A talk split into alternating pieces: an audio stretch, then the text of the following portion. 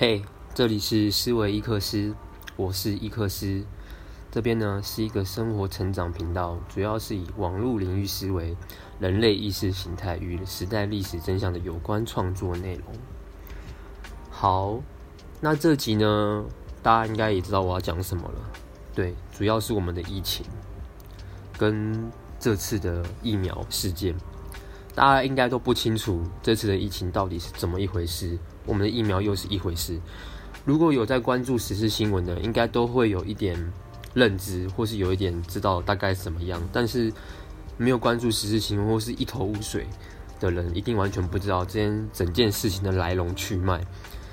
那你们应该有注意到，我今天的表达的情绪，应该不像平常一样，就是那么的嘻嘻哈哈，或是。比较客观的，对，我今天其实蛮严肃的，对，因为我觉得每一个人都有资格去知道真相，去知道事情的来龙去脉，还有就是三级警警戒这个期间到底发生了什么事情，那政府又做了些什么事情，指挥中心又做了些什么事情，那我来一一叙述给大家知道。对，那我这边先跟大家说，大家真的辛苦了，对我们。这一个月多，大家工作影响，生活影响，那身心灵也有影响，对。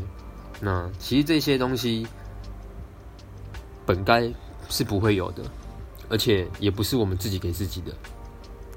那我们先讲讲为什么这次疫情会这么严重？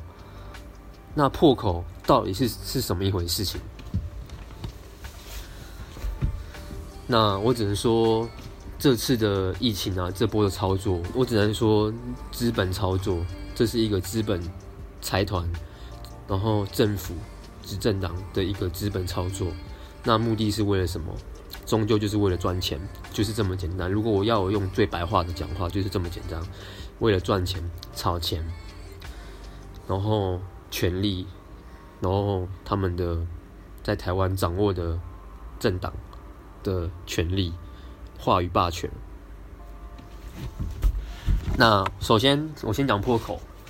破口怎么来的呢？其实真正的主要破口啊，根本不是什么万华，然后华航这些，这些都只是前面的引发点。但真正最主要的是，就是我们的执政党指挥中心他们的政策，他们的草率的一个政策“三加十一”。大家知道“三加十一”是什么吗？“三加十一”啊，其实就是。国际航空机组人员的检疫措施，因为这些机师啊，这些航空人员，这些工作人员，航运啊的人员，他们需要飞很多地方，那所以他们也也是要到很多前线疫疫区的地方。那其实这些都是有风险的，而且他们又是专门在做这这些的，所以这些措施是为他们而定的。但其实三加十一这个措施，原本前面不是三加十一，原本前面是五加九。对，三加十一是什么呢？三天的居家检疫，对，然后跟十一天的自主管理、健康管理。那三天这时间呢是不能，他们是机师，他们是不能飞的，他们都要在华航的诺富特饭店，对，或是自己家里，对，等到他们检疫出出来是没有确诊、安全的，他们才能继续飞、继续工作。那大家会知道，就是四月报报这次这件事件的时候。就有所耳闻嘛，就是万华跟华航，但我其实跟大家讲，三加十一这个政策其实很早就出来了。那疫情呢是多什么时候入侵我们的呢？大概在一月跟二月吧，就在过年跟开学那个期间，它就已经其实入侵台湾各个社区了，只是我们的指挥中心没有把它确实报出来。对，指挥中心造谣了这些确诊数字。然后隐瞒我们台湾人民，我们根本不知道。那为什么会后续爆出这些华航啊、诺富特饭店，然后万华？那是因为他们需要有人来背锅，他们这次的错就是政策错误政策。对，这是主要的破口。那很讽刺的是，全球国家都已经认定台湾这次疫情严重的破口就是三加十一。只有我们的执政党跟指挥中心在否定这件事情，但这件事情真的是纸包不住火，事情越演越烈。那大家都在询问各个立委、各个的议员都在询问这件事情。那我们的执政党跟指挥中心做了什么事情，回应了什么事情呢？他否决了三加十一破口这件事情。他说，并不是三三加十一这些他们的决定，然后导致台湾的疫情就是这次爆发。然后他们说，他们有做超前部署。对，没错，他们的确有做超前部署，但他们超前部署的攻击是在去年。去年台湾疫情控制好，就是因为他们的确有做超前部署，但是全部的攻击根本不可能归根归根于他，因为我们台湾人民也有份，我们台湾我们台湾人民遵守了戴口罩，然后这些措施，然后其实我们我们就是照政府所说的，所以才完整的控制了疫情，所以让我们去年可以在后半年我们有很好的。可以正常的生活，跟别的国家不一样，但也因为这样子，等到零确诊的时候，台湾人松懈了，然后政府也松懈了，然后再加上这边我要讲一个东西，你该大家应该知道，所有的政党政治都后面都是有财团在资助的吧？不然这些政党政党他们不可能有这些钱，难道是国家的钱吗？国家的钱是人民的纳税钱之外，主要他们还是有财团来去支撑。那财团是谁呢？三加十一嘛，很明显就是对了，为对。航空公司嘛，那航空公司台湾两大财团是谁呢？长龙航空跟华航。对，那诺富特饭店是华航的。那我我先讲这个破口是怎么开始开始就是入侵的。当他们规定三加十一的时候，那这些检疫机师他们要到华航诺富特饭店是做隔离嘛，对不对？然后经我所知跟查到资料。他们在饭店的七八层是防疫的，防疫的饭店的那个旅馆，就是防疫的楼层。可是防疫楼层的用的电梯跟其他旅客用的各层的电梯是同一个，对，是同一个电梯。那他们弄防疫楼层的时候，他们也没有上缴给卫福部，就是核准，就是自己这样弄了。所以等于是饭店他们自己，you know，我这边就不讲太清楚了，对。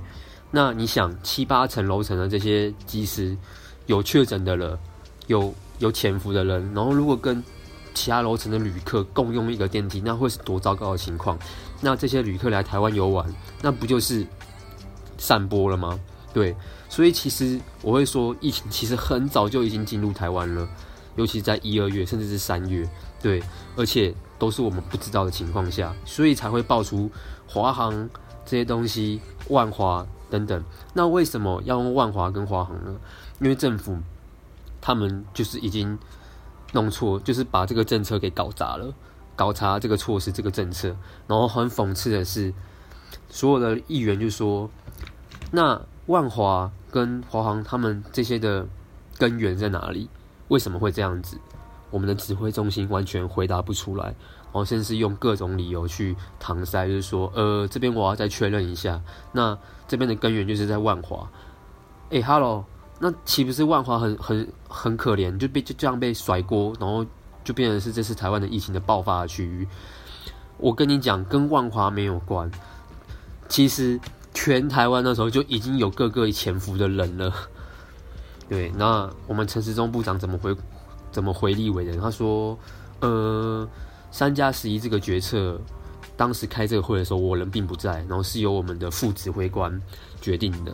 结果隔一天，因为指挥中心每天都要召开会议嘛，隔隔一天，陈时中陈时中又说：“哦，我昨天讲错了，陈副指挥官他不在。”那重点来了。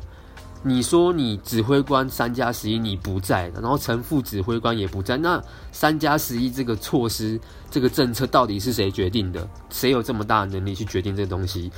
哎，这很重要哎，这是台湾的，就是台湾的航空哎，我们的出国往返会会的而定的政策，就这样这么草率，你们两个人都不在，然后两个人不在就算了，立委就说那有会议记录吗？他说没有会议记录。我的发没有会议记录，就不要讲一般企业跟一般公司好了，开会的人，我高中社团开会都有会议记录，都有会议记录这东西，都有一个东西在做记录。你们开班会一定会有一个记录者。那你们这个政府开这些政策，你说你们有会议记录，你当我们台湾人民是傻子吗？还是我们是笨蛋？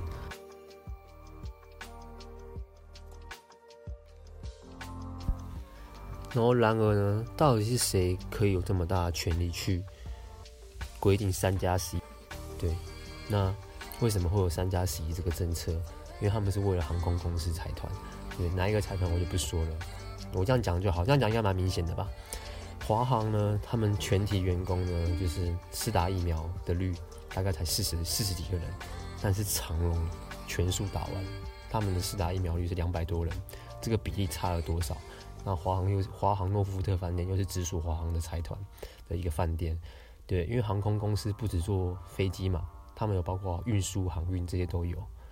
那三加十一到底是谁决定的呢？是谁给这些政党政府决定的？大家自己去思考，自己去猜。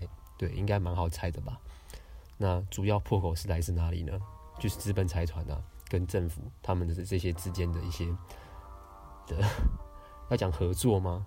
对，然后快速的通过这些这个这个三加十一的草案，对，然后打的消息说是为了机师、航主那个机组人员、航空人员的身心灵健康，但其实真正最大的利益就来自于他们公司的业绩成效，对，跟就是他们的 利润效益，对，就是这么简单而已，对，不然这么这么这么有高风险的一个政策，怎么这么容易就通过了？这样想就好了，然后直接一直说，就是根源就是在万华。我跟你们讲，为什么会是万华好了？因为万华的环境的确很复杂，有茶店那些。对，那他们政府先拿开刀，一定是拿这类的行行业，所以他们为什么后来会封八大八大行业？那我会觉得，其实江湖兄弟、黑道兄他们其实很可怜呢，他们就这样子被你们甩锅，然后说是。这些因为这些人的工作行业环境复杂而造成的，难道不是因为你们政府的措施而造成的吗？然后他们先新闻媒体大肆报道说，哦，万华八大行业啊，哦，所以警戒的时候先开始说八大行业不能营业怎样，然后 OK 代罪羔羊，然后万华背负了这些这些东西，这跟万华跟八大行业有什么关系？主要就是你们这样的破口，那。我们的指挥中心又做了什么？就是你知道吗？其实，在去年十一月的时候，台湾的上海，就是台湾的东洋药品，这是我们台湾的台湾的药品公司，然后跟上海复星，上海复星就是总代理我们这次的疫苗，就是 BNT 疫苗、辉瑞疫苗。可是我们执政党三次否决要买进疫苗，为什么？为什么要买进？全世界全球人都在抢疫苗，需要疫苗。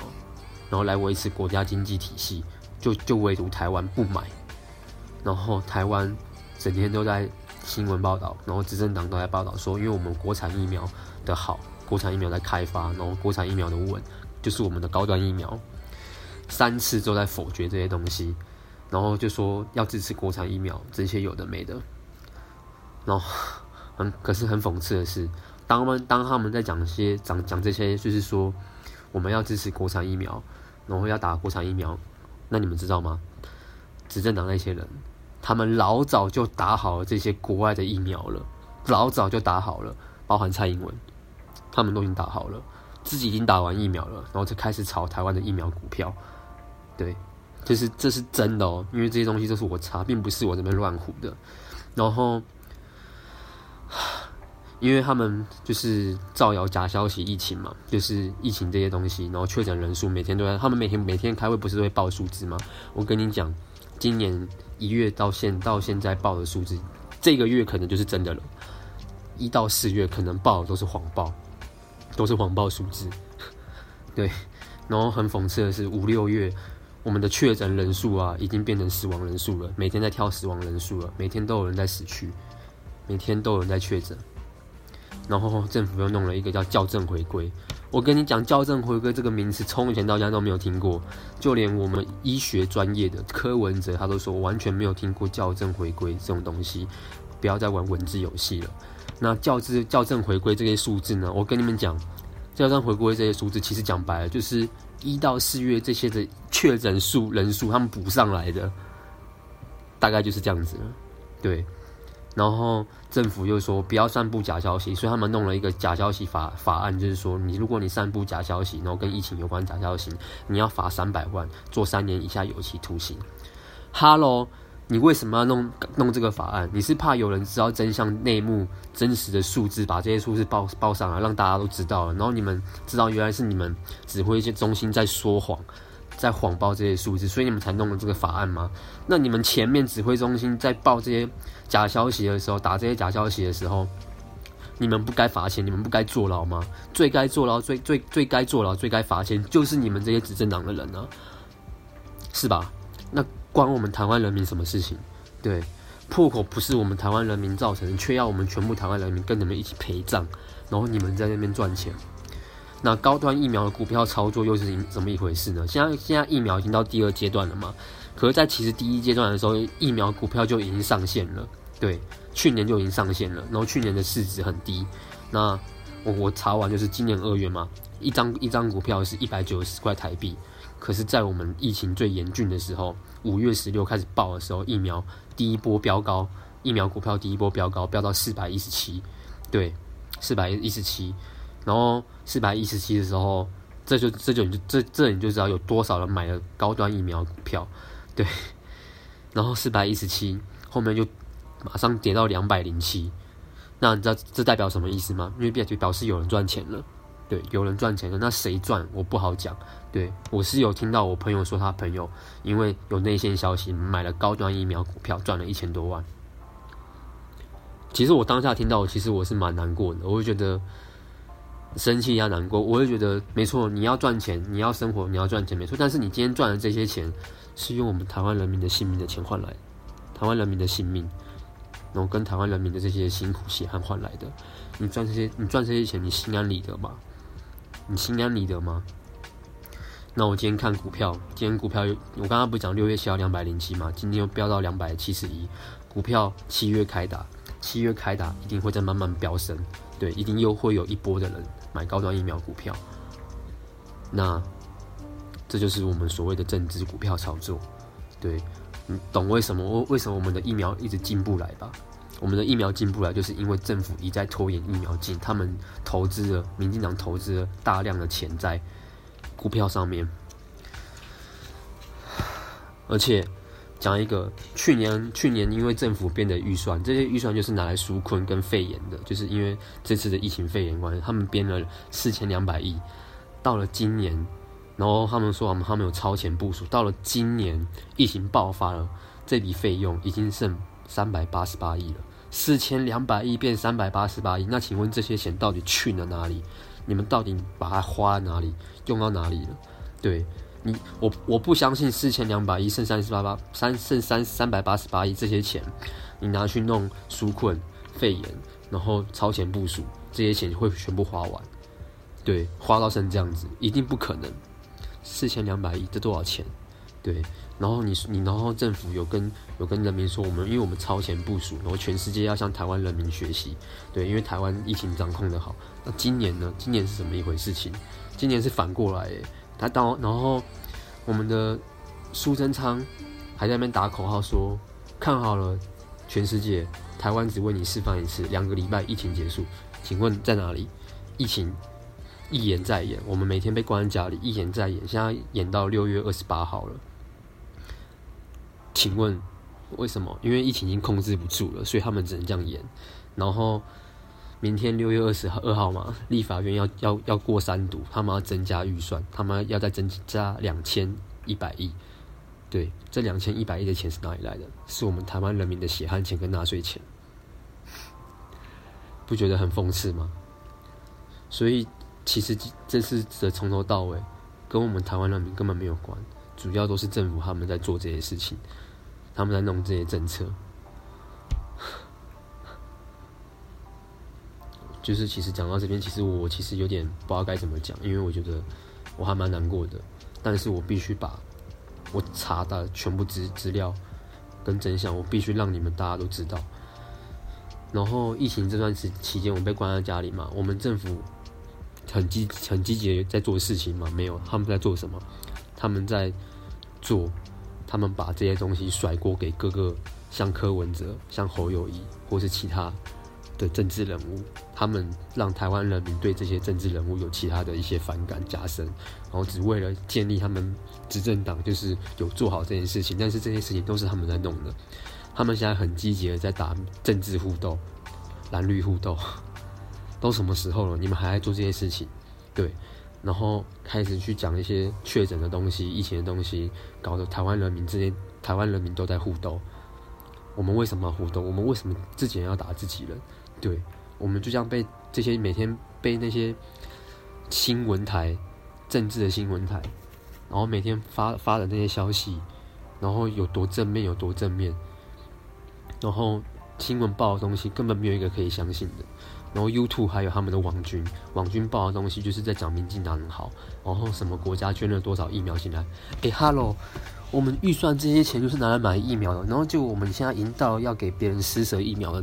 的阶段了，日本施舍给我们。今天我看美国也在捐疫苗给我们。我们明明是有这些钱可以去买这些疫苗，但是就被挡下来了。对，那那别更不要说台湾那些企业公司想要去国外买进疫苗，卫福部他们那些都不核准。哎、已经搞得到台湾人民已经要自己去购买疫苗，然后你还要到美国去打疫苗了。那我们的高端疫苗七月才开打，七月七月开打，到底死了多少人？对，然后到底有多少人确诊？然后到底这个我们这些人民的生活经济到底影响了多少？我就觉得真的不要觉得说我们去年把票投给他们，然后好像就是很相信他们。我我真我只能跟你们讲，政治的东西没有一个可可以信的，因为政治人物都是财团的棋子。政治人物其实都是台面上的棋子，只是借由这些资本家、资本财团，然后在操作台湾的经济体系跟国家权政。他们只是来上上来做戏的，对，主要还是后面资本的那些人。那，就是听完这些，我不知道你们会有什么感想。对，那我会觉得我一个人的声音有限，对，我一个人声音你们听到了，但是其实我一个人声音有限。我希望，就是大家如果真的真心为台湾好，为我们自己生活很好，对，为了让我们可以更好，为了让我们可以解决这次的困境，我很希望你们把这次的这就这一集，就这一集就好了，把这一集给分享出去。对，我需要更多台湾人民听到这我讲的这些东西，这几这几件事情，所有事情的来龙去向，因为我们不能再被政府欺负了，就这么简单。我们好好做我们的人民，但。政府却一意孤行的，只为了赚钱，只为了炒钱。那这些预算，这些别的东西，然后他们打这些假消息，难道我们就要去忽略吗？对，我是觉得，如果你真的为了你的家人好，为了你的生活或生活未来也好，真的帮我分享出去吧。那在这边，我真我这边要先跟大家说，真的辛苦了。我们被害，我们真的其实就是被害者，台湾人民，全台湾人民的被害者。然后医护人员、那些警消人员，还有那些医护的往生者，我觉得他们都很很可怜，很辛苦。对，我昨天有跟我妈说，因为我妈是做生鲜超市，她是干部，然后他们生鲜超市有做便当，然后我昨天就自己丢了。钱就说跟我妈说，你今天上班帮我们公司包一百个便当，然后然后给就是长荣医院的护理人员，因为我不知道我能做些什么，我除了我除了能能录这个广播之外，我还会想要帮助就是这些医护人员，因为他们是在他们是跟生命在搏斗，他们为了保护我们在跟用自己的生命在跟这些病毒搏斗，可是那些政党政治的人员他们早就打好疫苗了，然后现在就是为了炒钱。就为了为了为了弄赚钱，那他们做不了。我觉得我能做什么？能做到多少就就就做到多少。那其实我我希望大家就是也不用说一定要付出什么，真的就是把我这个声音传出去，高调传出去就对了。我需要让更多人知道这件事情，这件事情是有有攸关我们全部人，我们台湾的全部人。对，你不要觉得就是觉得这次疫情好像大家关在家里，好像不关自己的事情。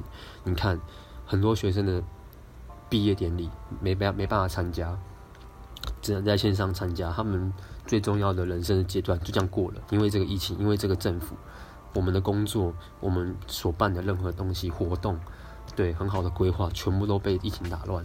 可是这些东西并不是我们自己造成的，就是执政党指挥中心他们在掩盖事实、掩掩盖证据、谎报数字，然后弄了这个草率的决策，还没有会议记录他们造成的。难道你不觉得要让大家知道吗？我不想因为今天这件事情就这样糊弄过去了，然后大家都好像当做这件事情没有发生。我没办法，我一定要站出来为大家讲话，对，为我们为我们发声。